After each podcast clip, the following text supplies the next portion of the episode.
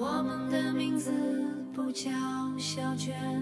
花名是我们最后防线。社会新闻耸动版面，双眼打码照片。别应别哑巴，你们费好大功夫，谁敢不听话？时时刻刻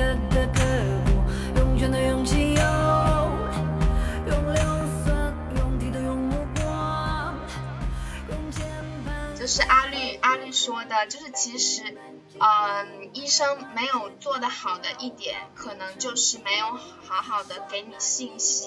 就是叫你说可能每年都要去检查一次，就是没有提供怎么说呢，信息更新或者更全面的信息告知。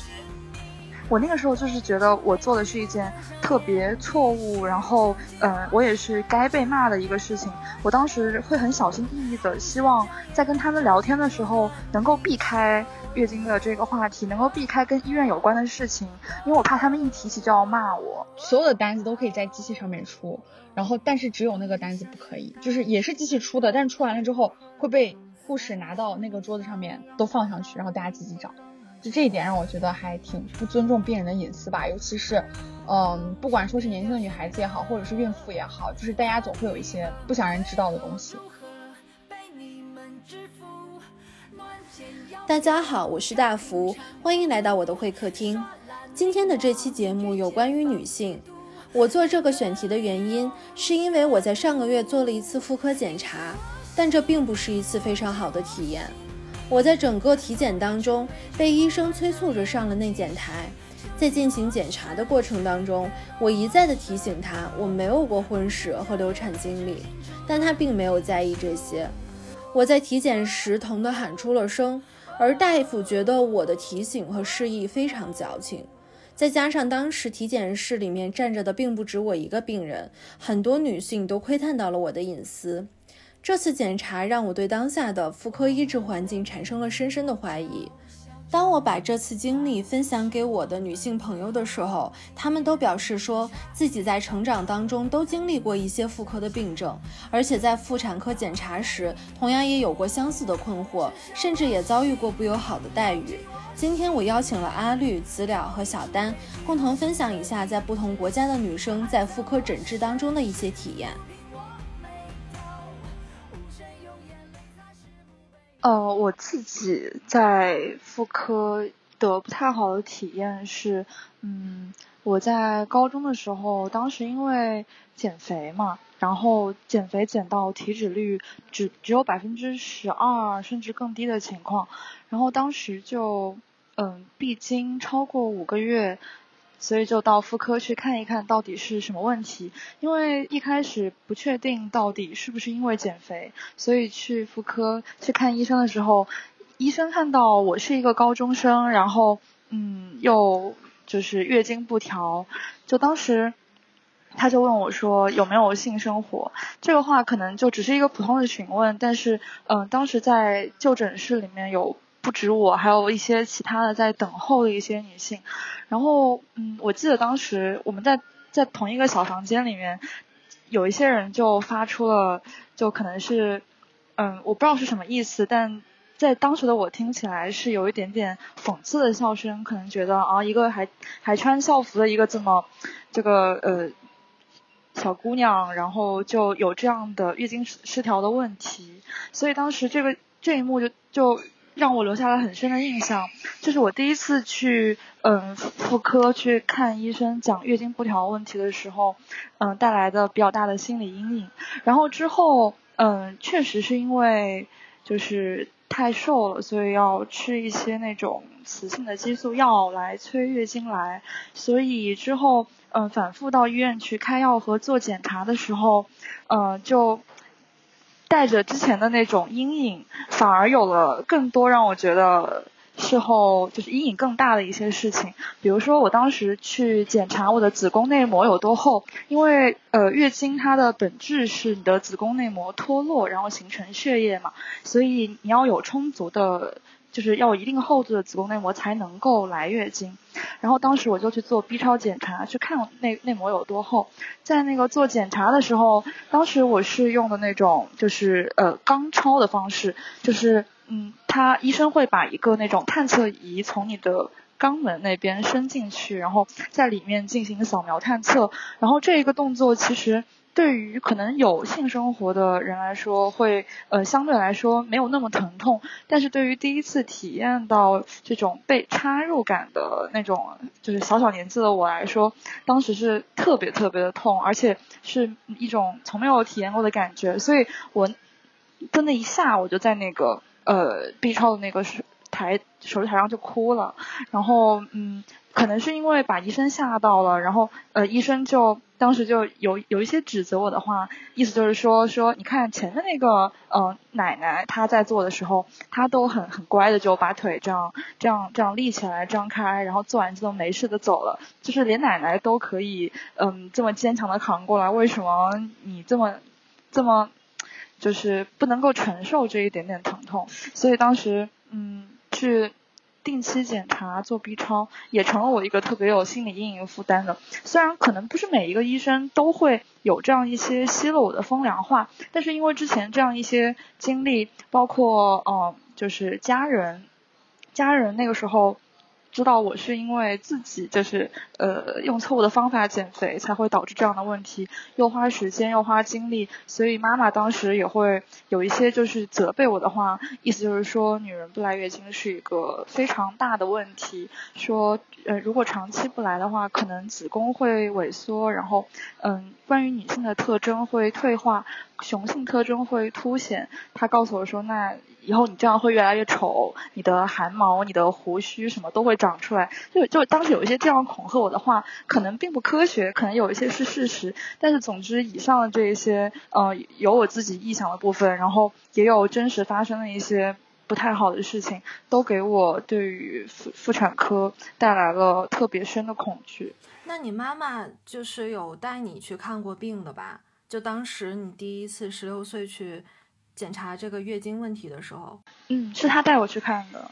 哦，那他的这个态度是怎样的呢？嗯，首先最开始我。我觉得我妈妈是至始至终都很不开心的，因为如果我是因为其他的一些原因，比如说当时高中备考，然后压力特别大，这些或者是营养不良的话，这些比较客观的原因，她可能会接受。可当时我是因为自己对自己的身材可能有一个比较不太健康的一个观念，然后用一些比较极端的不健康的方法去减肥，这个在她看来是，嗯，是很，是。怎么说就很很很蠢的一件事情，所以他可能更多的是对我这一个行为的生气，然后他认为我不来月经是我自己的一个后果，而我可能并没有意识到这个后果的严重性，所以还是要。坚持减肥，然后导致这个月经失调的问题越来越加重。因为我这个月经失调大概从我高二一直到大一，有将近两年半的时间，就还挺严重的。所以我觉得我妈妈在这个事情上，嗯，我我是现在回忆起来很少有支持或者理解我的，而是。告诉我说，就是说，呃，一个是恐吓我说这个月经不调的后果很严重，然后以此来让我放弃减肥，然后再一个也是，嗯，批评我说我想减肥的这个想法特别的有问题，然后让我调整我的观念之类的。然后第二个就是，嗯，当时关于医生问我有没有性生活这个事情，我妈妈的态度，其实我觉得我妈妈跟医生还是，嗯，就是。我妈妈还是相信我说确实没有这个问题，她也没有用这种异样眼光看我，但她确实有过怀疑，因为毕竟她觉得月经失调吃一次药大概就能好，不是很严重的问题。可是我一直没有好，她就怀疑我是不是什么怀孕啊，或者是有一些别的妇科病什么的，她就过来问我说是不是有什么呃跟男生发生的事情没有告诉她，所以当时对我妈妈的怀疑，我也觉得就他们怎么都是都这么想我，我怎么可能会发生那种事情？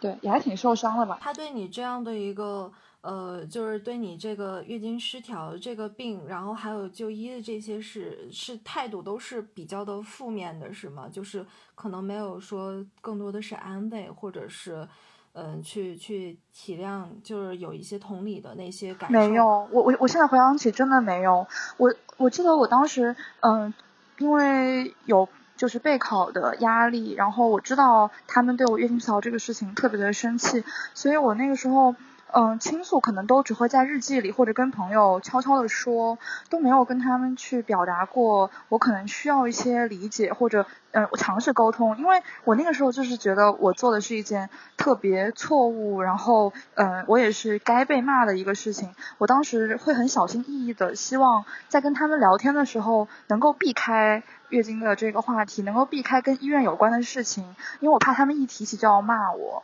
所以嗯，确实没有什么正面的反馈吧，对于妈妈来讲。那你后来就是一直会不太好，是也也是因为压力大和持续减肥吗？即使是医生给你开了药以后，对，这是一个更大的问题了，就是嗯，虽然说是看妇产科有这样一些不好的体验，但是当时一最让我感觉。比较痛苦的也是，嗯，即便我月经问题好了之后，依然折磨我的，就是对于身材的一个比较不健康的追求吧。可能也是大概我在高二时候就是。一六一七年的时候，比较流行那种什么呃，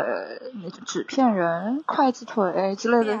哎，对，那个还没有变，但是嗯，就是大家会推崇那种很瘦的模特的身材，超模一样的那种身材，很有骨感的感觉。对，所以可能觉得那样会比较有高级感，会觉得那样就是是衣架子什么的。所以我那个时候嗯，就也想追求那样一种风格，觉得那样穿衣服才好看。也是当时身边有同学。呃，会就是觉得我，哎，可能也是开玩笑吧，说为什么脸这么大，所以我就。嗯，被一个很简单的别人的一句玩笑话就促使着去减肥，以至于按我一米六四的身高，当时明明就只有九十九十一斤，一直活生生减到了只有七十五斤，就是一个非常可怕的很低的数字。所以我觉得更大的问题是对身材的很变态的焦虑。我到后来近几年才发现。同跟我有同样这种焦虑，然后对自己特别不健康的女孩有很多很多，她们有的人可能还会催吐啊，可能还会吃一些药，可能会很变态的节食之类的，所以我会我会觉得，嗯，就对，就是一个更大的问题，就减肥这件事情。那小丹这一边的话，就是有什么可以分享的呢？就是在疾病以及你的妇科妇科看诊经历这一块。哦，因为其实我觉得刚刚刚刚说的关于家庭对呃家庭和父母对性生活呃性比较传统的理解吧，其实直到现在我已经二十六岁了，我父母一直觉得我没有过性生活，而且我也没有告诉他们，其实我每年都会去检查妇科，然后就觉得如果跟他们说我有过性生活，他们会觉得很奇怪。或者会不好意思跟他们提起这件事情，而且我也不会让妈妈陪我去看妇科，也会觉得不好意思，也会觉得他可能会问很多。然后其实我在二十一岁，大概五六年前吧，有被阴道炎困扰过，然后那个时候是在第一次性行为后，然后就下面有些痒，但是不知道为什么。而且可能没有做好很好的防护措施，我怕自己是不是得了什么病。但是呢，因为性话题在家里又是一个比较传统的话题，呃，是一个大家都不会提起的话题，然后我也不知道该怎么办，所以就在网上搜很多为什么下体会痒啊，什么什么什么的。然后有有时候会出现一些很可怕的，就是那种疾病的提醒还是什么，然后我怕自己得了什么大病。之后才决定去看那个妇科的，然后我是住在西班牙，呃，因为没有人告诉过我这里的妇科体检是怎么样的，而且那个时候我还小，所以我很怕自己一个人去看妇科。但是，但是其实 就是第一次看的经验还挺好的。哦，你刚才想说什么？呃，我是想说就是。是不是那个西班牙那一边，他那个年龄青少年的这个年龄划分和中国不太一样？对我们这里是二十五岁之前，二十五岁之前是可以直接去看那个，直接去妇科中心看病的。就你有性的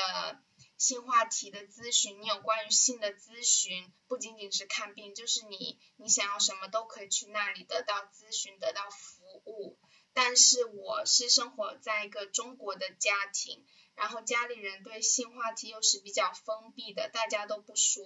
虽然学校里有教，但是我自己自身还是不好意思的，所以直到二十一、二十二岁才自己去看。那你的爸爸妈妈就是是你觉得他们可能对这个话题讳莫如深呢，还是他们就是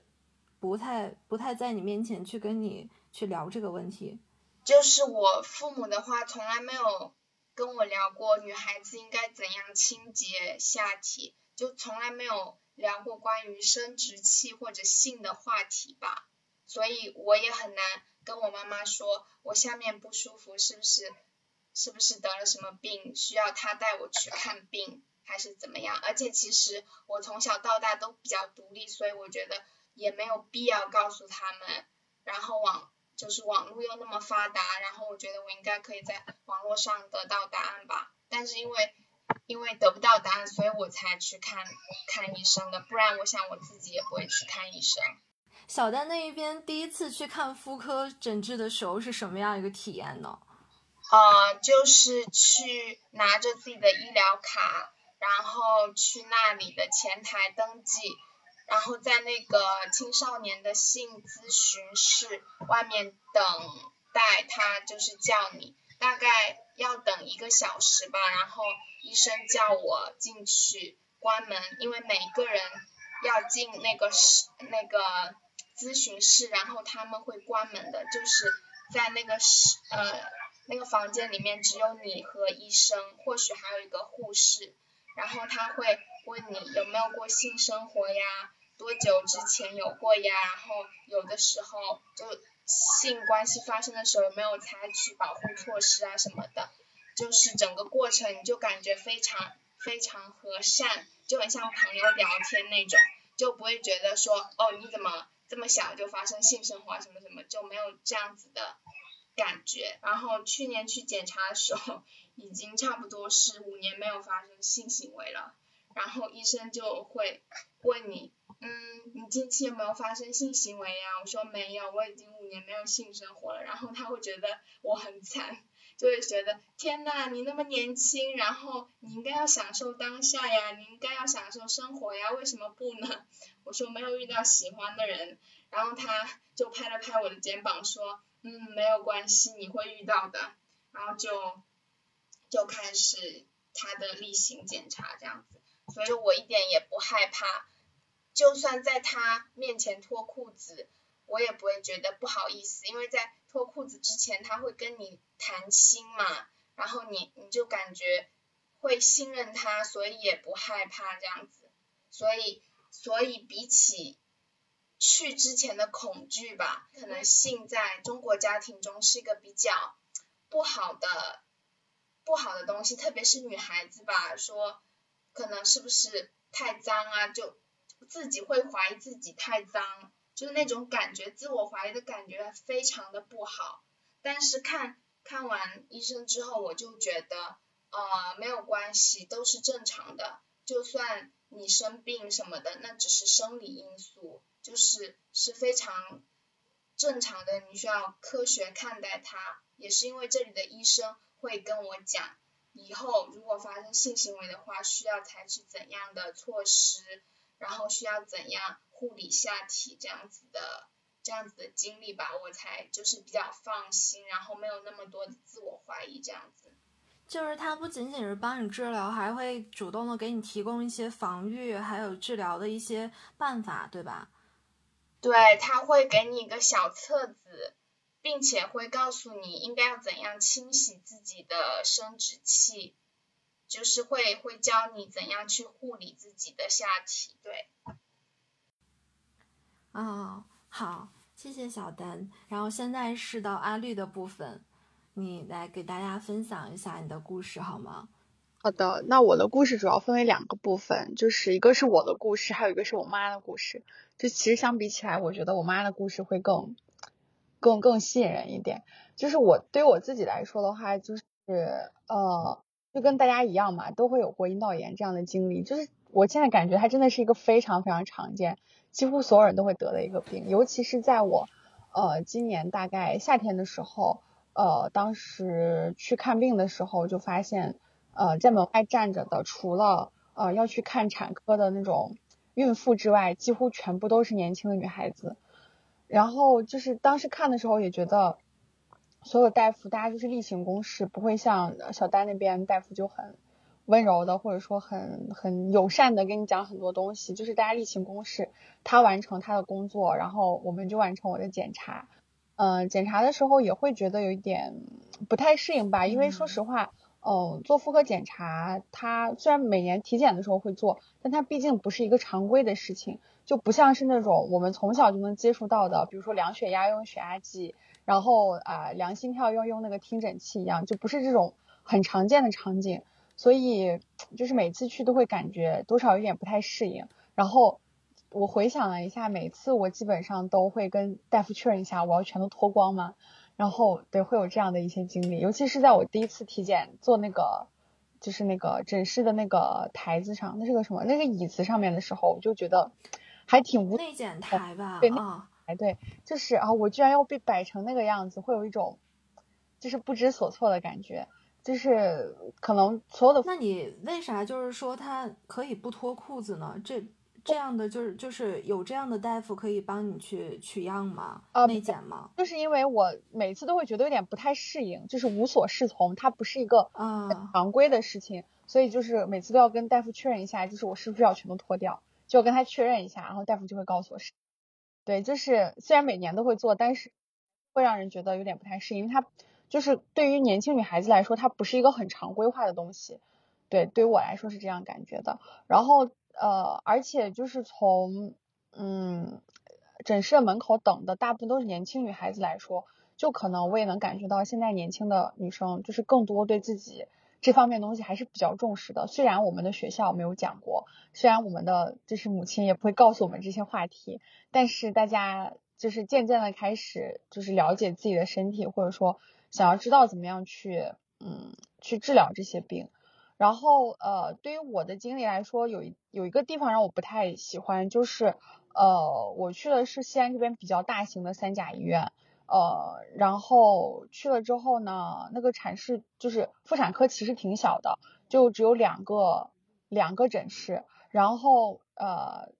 那个诊室就是一般会贴一个那种男士莫入那样的一个牌子，然后在那个牌子外面放了一张小桌子，所有的检测报告都会被扔在那个桌子上面，对大家所有人公开。然后你要去自己去找自己的那个体检报，就是检验报告是什么样的。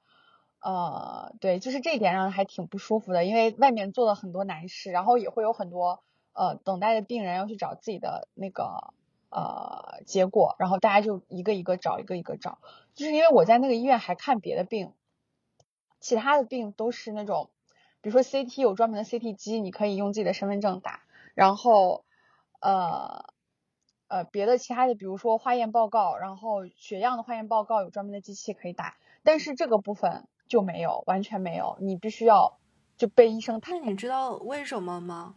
就这个我没有去问为什么，我也因为对，我也不太清楚是为什么。因为我嗯，你说嗯嗯，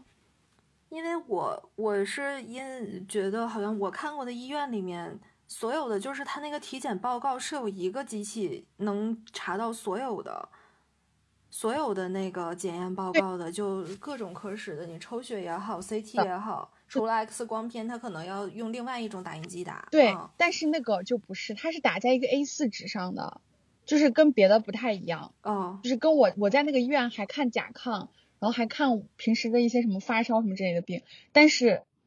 所有的单子都可以在机器上面出，然后但是只有那个单子不可以，就是也是机器出的，但是出完了之后会被。护士拿到那个桌子上面都放上去，然后大家自己找，就这一点让我觉得还挺不尊重病人的隐私吧。尤其是，嗯，不管说是年轻的女孩子也好，或者是孕妇也好，就是大家总会有一些不想人知道的东西，然后就被放在那儿。说实话，西安不是一个很大的地方，被熟人看见真的很尴尬，而且上面也有写姓名、年龄什么之类这这些这些隐私的内容，就还挺尴尬的。对，这个是我要分享的关于我这里的故事。然后再有一个就是关于我妈。她的最近的一个经历。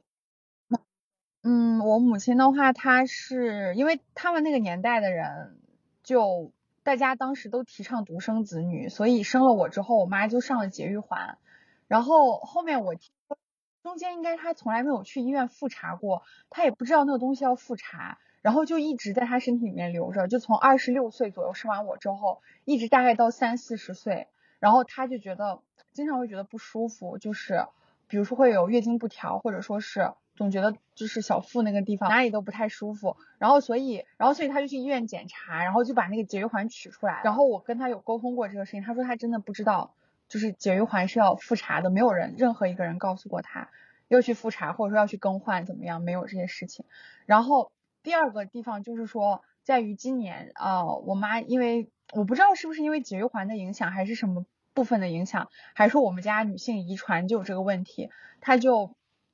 呃，一直觉得好像是有呃有有子宫肌瘤，然后她本来是要去查，就是因为她正好到更年期了，然后本来是要去查那个更年期闭经的问题，然后结果就发现有子宫肌瘤，然后当时就说那个子宫肌瘤长得有点大，那大夫建议她说干脆要不然就把子宫切掉吧，然后我妈就哎想想说反正也没有什么用了，就切掉就切掉吧，也挺省事儿的，然后他就去切了，结果在切完了之后，大夫发现那个子宫肌瘤里面。就是好像有一部分癌细胞在那个子宫内膜上面，然后呃，所以当时他就呃，因为在做这个手术切除子宫的手术之前，他不知道自己有癌细胞，大夫也不知道，所以做完了之后，大夫建议他说，那要不然你再做两次化疗吧，就是以防万一，万一就是说在那个腹腔的时候，呃，有把那个癌细胞就一起冲到哪里，最后感染上就不好了。然后，所以就发现这个事情其实比自己想象的要严重，是吗？对我妈当时还，嗯，还开始还切子宫的时候，她没有什么感觉，她就还挺开心的，就是觉得说，哎呀，就不用担心这个闭经，然后或者说一直结束不了闭经这个事情的问题了。然后，但是她当她知道自己就是，就是就变成癌症了之后，她就有点遭不住了。但是实际上就是。就是癌症那个部分还好，因为大夫跟他讲也不是很严重，最严重的是化疗的部分。就是我妈一，因为她就是从呃大概我上高中十年前吧，她退休了之后，她就一直在呃锻炼身体，跳广场舞干嘛的，就是也比较爱美。然后结果就身体也非常好，但是那个化疗真的是让她身体一下就一落千丈。我妈现在特别的虚弱，然后就。呃，头发也全都掉完了，就就每做一次掉一次，就是完全就掉光了。然后，但是他现在终于长出来了一部分，要要恭喜他。然后，但是就是说整体上来说，嗯，这个事情就是也给我有一个警钟吧，就是我会更多的想着说，就是我也要早点去检查，就是关于妇科方面的这些我妈曾经得过的这些问题。那理论上来说，这个遗传概率还是比较大的。然后再就是我妈。他得了这个，就是有现在这个经历之后，他才开始愿意跟我分享，就是他当时呃是一种什么样的感受，就是说，比如说他当时子宫肌瘤不舒服的时候是什么样的感受，他闭经的时候是什么样的一种感受，然后他就会经常建议我说，你要不然去检查一下，对，因为我跟我妈之前从来不聊这种话题，就像小丹说的一样，我妈也一直认为，虽然我不知道她是真的认为还是就是假装这样认为，就是她一直认为我也没有性生活。他就假装无事发生，对，虽然发生这个事情之后，他他还是不跟我聊这些话题，但是多少我们多了一些对于妇科疾病的一个分享，就是会更科学、更理性的去看待这些问题，大家就会更更多的去相信医生，而不是自己治疗。因为我记得有一个印象很深的事情，就是我大概上高中的时候吧，有一次因为呃。当时还没有接触过那个什么棉条之类的，当时用卫生巾就用的时间比较长了，然后就是呃可能有点发炎，觉得痒，然后我妈就告诉我说，你用那个高锰酸钾那个洗液把它稀释一下，洗一下就好了。我当时听起啊，我也有同学是那么告诉我的，我当时觉得很神奇，这个东西不是上化学课用的吗？然后我妈就从家里面找出来一瓶给我，这个时候我觉得更神奇了，就是。就是他可能之前确实是用一些土办法，有可能是医生告诉他的，也有可能是他的人生经验告诉他的，或者他朋友分享给他的。但是就是大家之前一直遇到这种事情，自己就处理掉了。呃，对，但是所以我也很开心，就像我刚刚开头说的一样，就是越来越多的年轻的女孩子会更注意自己身体方面的各种各样的变化，然后去及时就医。我觉得是比当时就是我妈那个年代他们要就是。好很多的一个方面。我想，其实我也想说，就是感觉在中国，它那个代际间，就是对这个妇科检查其实是有一定的差异性的。就比如说，我的妈妈这一辈的人都感觉你没病就不要去看妇科，而且他们给到我的一个很奇怪的点就是说，你要是。每一个每一年去查可能会破坏你的菌群，让你的抵抗力下降，就这种民间科学家的一个论调，我都不知道他从哪儿得来的。一个就是这种高锰酸钾这种伪科学真的挺可怕的，因为我之前呃真的是有一个室友是得了阴道炎之后，他用高锰酸钾去洗。然后，然后就就就他告诉我的是，每天的不舒服的这种感觉是加重的，会觉得底下可能没有那种痒的感觉了，反而觉得好像是有有东西在烧他，感觉那种灼热感是很灼热感和痛感是非常大的。然后他去了医院之后，那个就是可能可能他要去看的这个疾病会呃疾疾病还有给他诊治的时间可能会更多。然后小丹那边对于就是这种代际间的这种妇科的这种不同观念有没有可以分享的呢？哦，就是我妈妈，我妈妈如果一有不舒服都会是都会去医院的，她还是蛮相信科学，而且而且这里可能比较开明吧，她和她的我妈妈是开店的嘛，然后有一个客人是医院的护士，她和她就是关系还蛮好的，都会聊这些。所以他一有身体不舒服什么的，都会去看病的。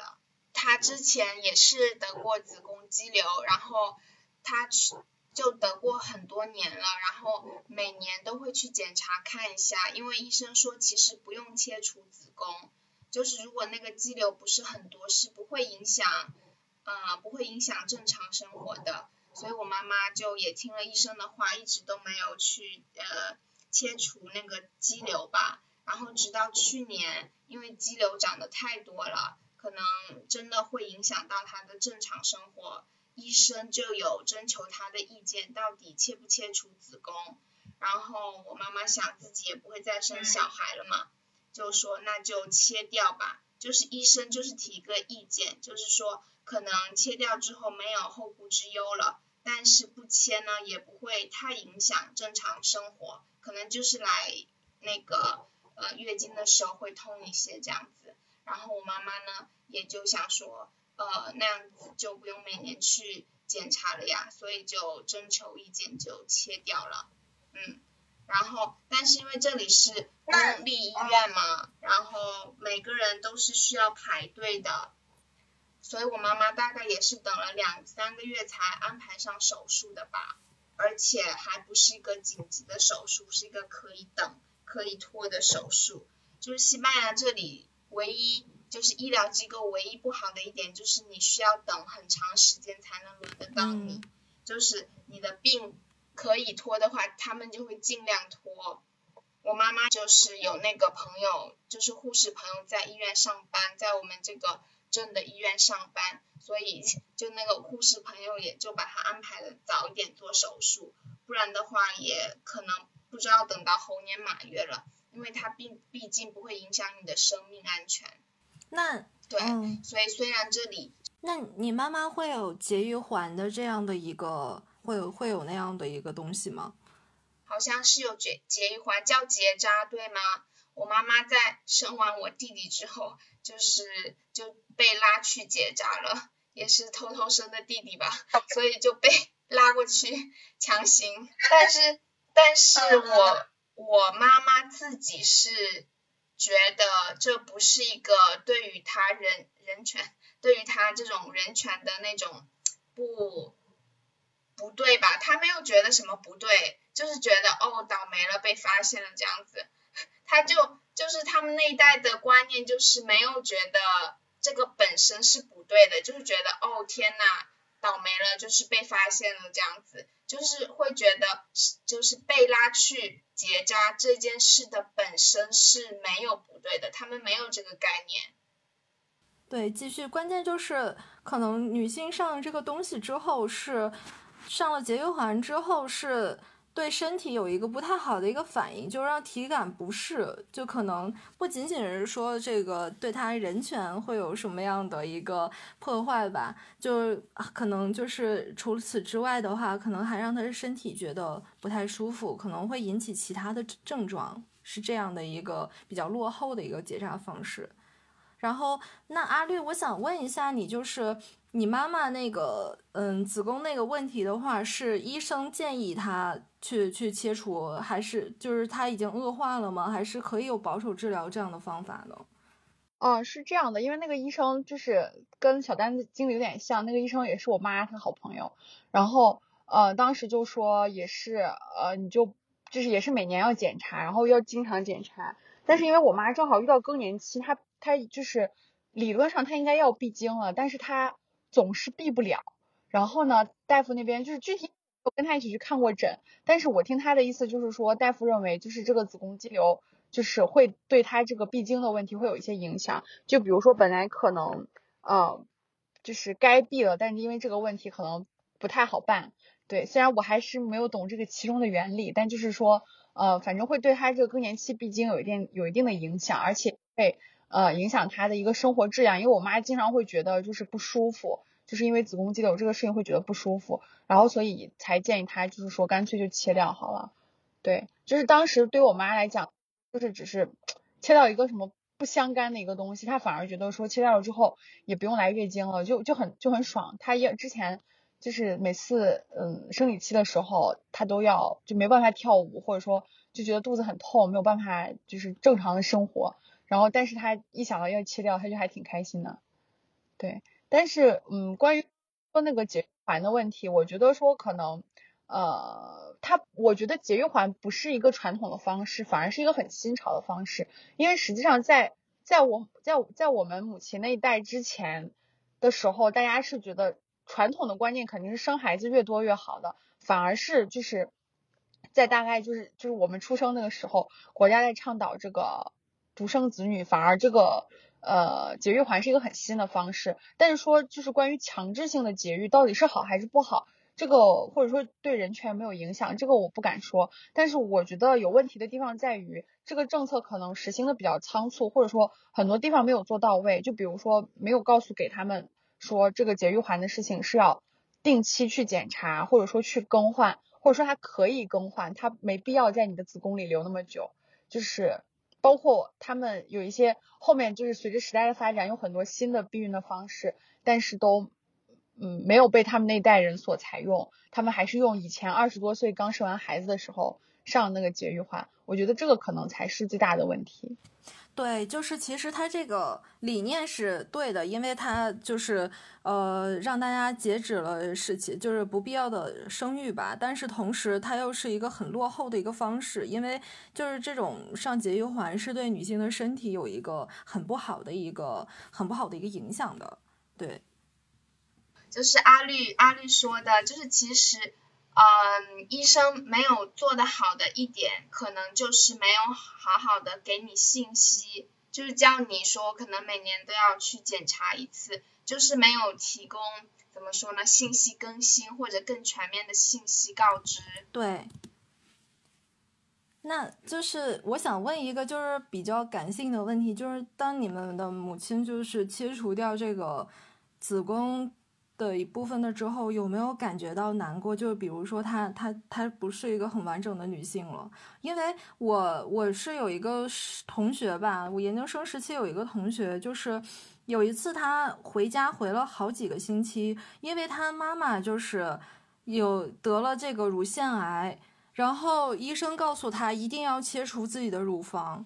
然后他本身这个手术可能在其他的。嗯，女性吧，就中年女性之间非常常见，但是呃，就是也许她不需要很长的周期去做这个手术，并且去恢复，但是但是就是她妈妈的这个做完手术之后的情绪是很难去安抚的，因为她觉得她没有胸了，她她不是一个很完整的女性了，所以就很难过，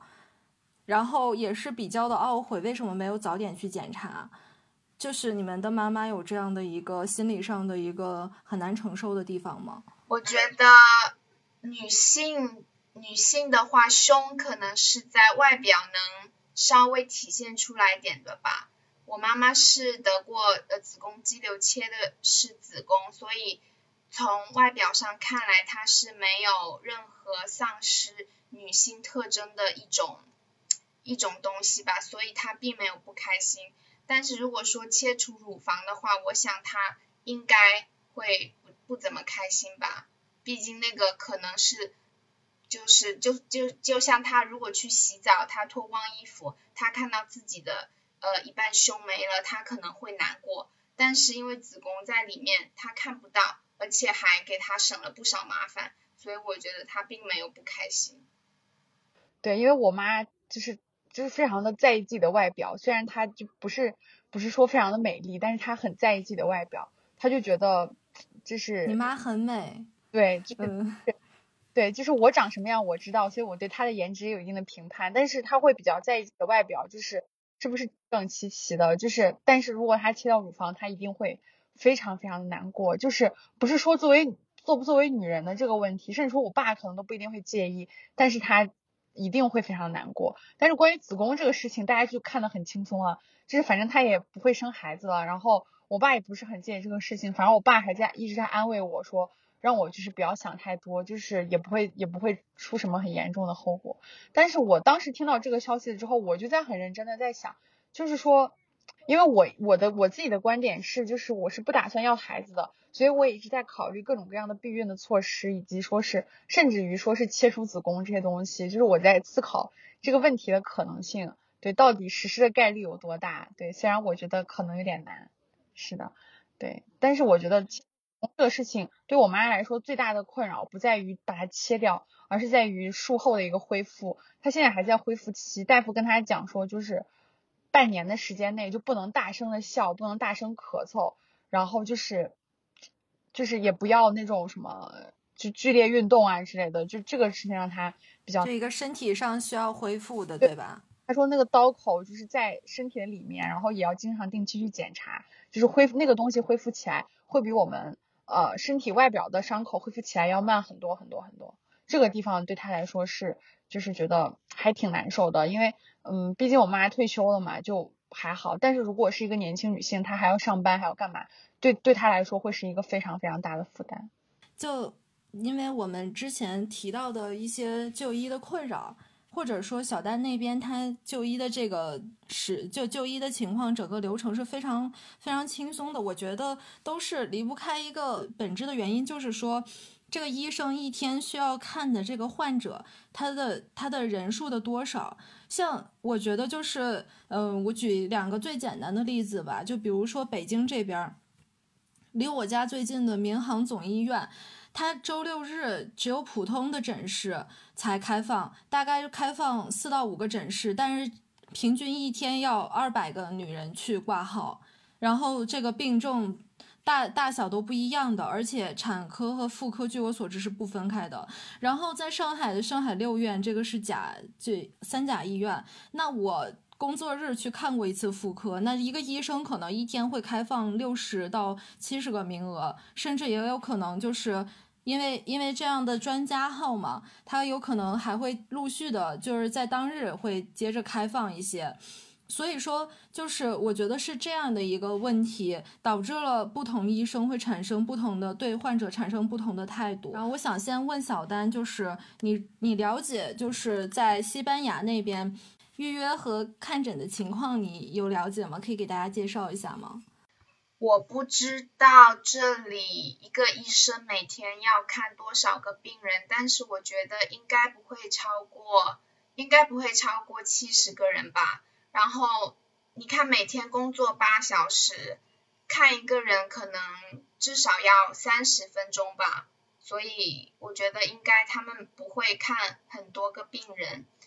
就是每天不会看很多个病人，然后我们一般的流程就是先要去前台医院的前台去预约医生的时间，因为我们每一个人都有一个嗯家庭医生，就是他什么都管的医生。然后，但是如果你的妇科方面不舒服的话，你也会有一个妇科方面的医生。然后你如果只是看妇科，你就去妇科的前台去预约自己的妇科医生就好了。然后如果你是星期一想要预约那个医生，他们会根据医院里的人会根据那个妇科医生的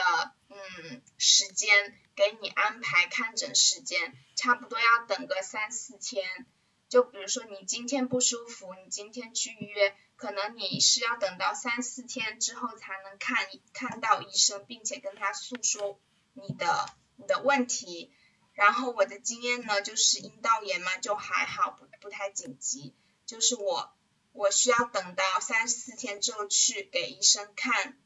然后给医生验那个呃验他他会检查我的细胞，然后验细胞，然后等他验完细胞大概又是三四天左右，所以我从想看医生到拿到我的呃妇科检验报告是需要一个星期的时间的。就是在这里看病可能会人性化，但是等的时间太久了，所以很多中国人住在这里的华人也是会选择回国看病的。就是大家是不是都会优先选择回国看病呢？就是如果是父母那一代，可能语言方面比较有问题，他跟医生说不清楚自己的病症。但是我的话，还有我的同学，华人同学，我们都是在这里看病的。我住的小区所分配的公立医院是比较好的，人也比较少，所以我去看病的话，呃，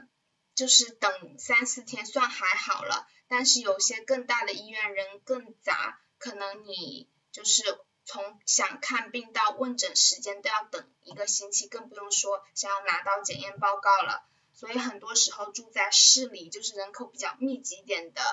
朋友呢，他们就会选择私家医院去看病，就等的时间可能就一两天这样子，然后每个月交几十欧也没有很贵，你就可以去看了。因为这里是全民就医，然后全民都有医疗卡，所以我们拿着医疗卡去相应的家庭医生，他你的资料是全在你的卡里，然后那个卡呃。就是家庭医生会刷一下你的卡，然后知道你的病史，不是说需要打印出来放在外面给到你的，就是就是所有的东西都是在信息里的。如果医生需要了解你的病历的话，就是整个西班牙全国的那个医疗系统的电脑里是有你的病历的。如果你需要的话，他会打印给你，然后然后你一直都是你一个人跟。医生在一起，在一个房间里，然后那个房间的门是关着的，所有的其他人都是在外面等的，他们也不会过来敲门，直到上面一个病人就是已经弄好了，然后医生出来开门，然后他会有个单子，每每天都会有个病人的单子，然后再叫你的名字，然后你再进去跟医生看病这样子，而且他这里都是预约的嘛。所以等的人其实没有很多，就在因为你去看病的那个时间点都是被预约好的，所以你你如果我约了下午一点去看病，我下午一点准时到的话，在那个医生的就诊室门口的长椅上，可能只有三四个人在等，就只有三四个人在等，他们有一些可能早到了，有一些可能。有些可能是还没轮到，但是就是人不会就是那种乌压压一片，然后挤在门口，要迫不及待的去去跟医生讲的话，这样子就是每个人都是默默的在等，默默的等待被等被医生叫到，然后再跟医生进房间关门，然后看诊这样子。对，那你刚刚之前提到的那个家庭医生的概念，这个。这些家庭医生也有可能是你在医院里面碰到的医生，是吗？就是他们也是在医院里面在职的，是那样的一个情况制度吗？还是怎么样的？还是不同的两两两类两位医生？就是家庭医生就是一个比较初级的第一服，这这里差不多讲的是第一服务的医生，就是你有个什么小病，头痛脑热呀，就是没有很紧急的状况，你去。你是去跟这个所谓的家庭医生去问诊的，然后他他不是专家，然后根据你的病症，他会帮你看。如果他也不懂，然后他就会给你安排专家，叫你去专门的医院门诊看，是是这样子的。就比如说我妈妈是子宫肌瘤，她先看的医生就是家庭医生，就是说自己可能就是下面不舒服啊，什么需要需不知道要怎么办，然后这个家庭医生就会给他安排拍片，然后等等，然后拍完片把那个单子给到医生，医生会根据他自己的医术吧来诊治，如果他觉得自己嗯没法治，他会给你就是就给你安排到更大的医院，或者就是专门治妇科的专家，或者专门治那个子宫肌瘤的专家，就是慢慢的升上去，就所有的流程可能就会慢很多，但是会有一定的针对性和专业性，还有隐私性吧。没有，就是我我还想问一下，就是那。在你你这边就医的话，公立医院和私立医院有什么样的区别呢？其实这里的公立医院，呃，医师资医师资格和专业性都是非常好的，唯一一点不好的就是公立医院人很多，你需要排队，你可能需要等很长的时间才轮到你，所以呢，也就有很多人去私立医院看病了。就是相比起最大的区别就是私立医院比较快，公立医院比较慢。但是论医生的医术或者专业性，其实都是差不多的。我觉得有有这样的可能吧，因为私立医院毕竟是赚钱的嘛。然后如果你呃如果在美国读了书，因为西班牙人也是觉得美国很厉害的。你在美国读了医生的话，你回来工作，你到西班牙工作，那这个私立机构可能就会拿出个噱头，说我们有美国呃回来的医生，就是很专业的医生，很厉害的医生，就可能只是拿这个噱头，可能只是拿这个噱头去吸引病人，但是你去公立医院就医的话是。不是靠噱头去吸引一个病人的，就是你有没有资格，你是需要专业技能的，而且在这里当医生的话是很是很难的，就是在这里如果你想考医生的话，几乎都是西班牙的学霸吧，就是专业性和难度都是非常高，而且你去医院实习什么的都是需要非常久的时间的，就是就是这里的。这里对医医疗这个概念是非常严谨的吧？那你刚刚说到，就是大家选择私立医院，除了它那个就是就诊的人数比较少之外，是不是就是它那那个费用上也是和公立医院不同的呢？费用的话，公立医院是不用花钱的呀，你一分钱都不用花。我妈妈在这里做了两两个手术，一个是淋巴。淋巴肿瘤，不过那个肿瘤是良性的，淋巴肿瘤切除是一个很大的手术，而且在脸上，呃，是也是在一个公立医院做的，没有花过一分钱。然后子宫肌瘤也是在公立医院切除的，没有花过一分钱，而且做完手术之后，医生护士每天都会过来问你好不好，就是态度非常亲切。就是公立医院是没有花一分钱做这些做这些手术的。呃，在医院里住院吃饭也是不花钱的，唯一花钱的地方就是去买药，然后医生会给你开一个处方，你拿着处方去这里的药房买药就可以了。然后因为你有医院的处方，所以你买药会便宜很多，可能会便宜个百分之七十吧。我上次去买一个止痛药，拿着医生的处方，只用了。六欧，呃，不对，零点六欧，可能就四五块人民币吧，就就这样子。但是如果自己去买的话，可能就要两三欧吧，两三欧是多少？差不多是二三十人民币吧。所以就拿着医生的，拿着医生给你开的处方去买药，会便宜很多。所以在这里的公立医院做手术、住院什么的，是不花一分钱的。而在私立医院做手术、住院什么的，也是也是不额外加费的。因为你如果是去私立医院就诊的话，你是每个月需要缴个几十欧吧，看你买的保险是什么，其实就是买一个医疗保险吧。就是你每个月都去给那个医院钱，你也不知道自己到底有没有得病是吧？然后等你真的生病了什么，你去医院私立医院看就是不用钱的，就是没有额外的费用吧。医疗保险就是分公立和私立的。我们的公立医疗保险是因为呃，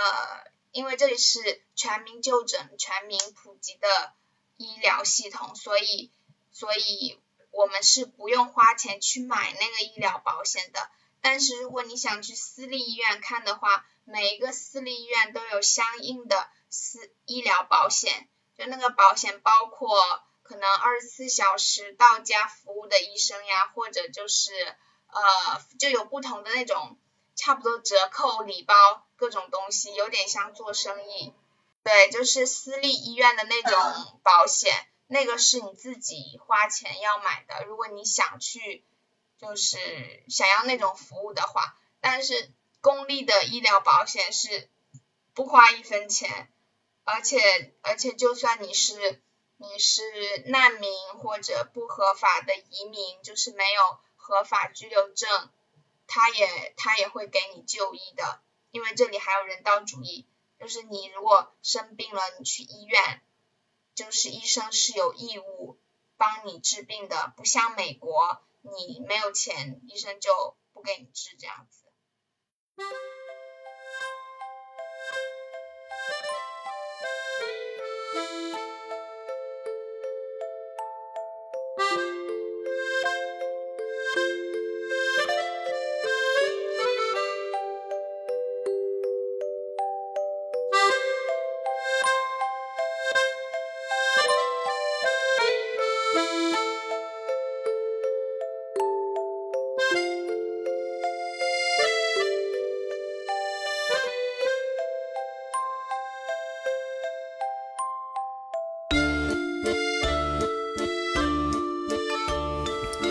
以上就是本期播客的内容，感谢三位嘉宾，下次节目我们再会。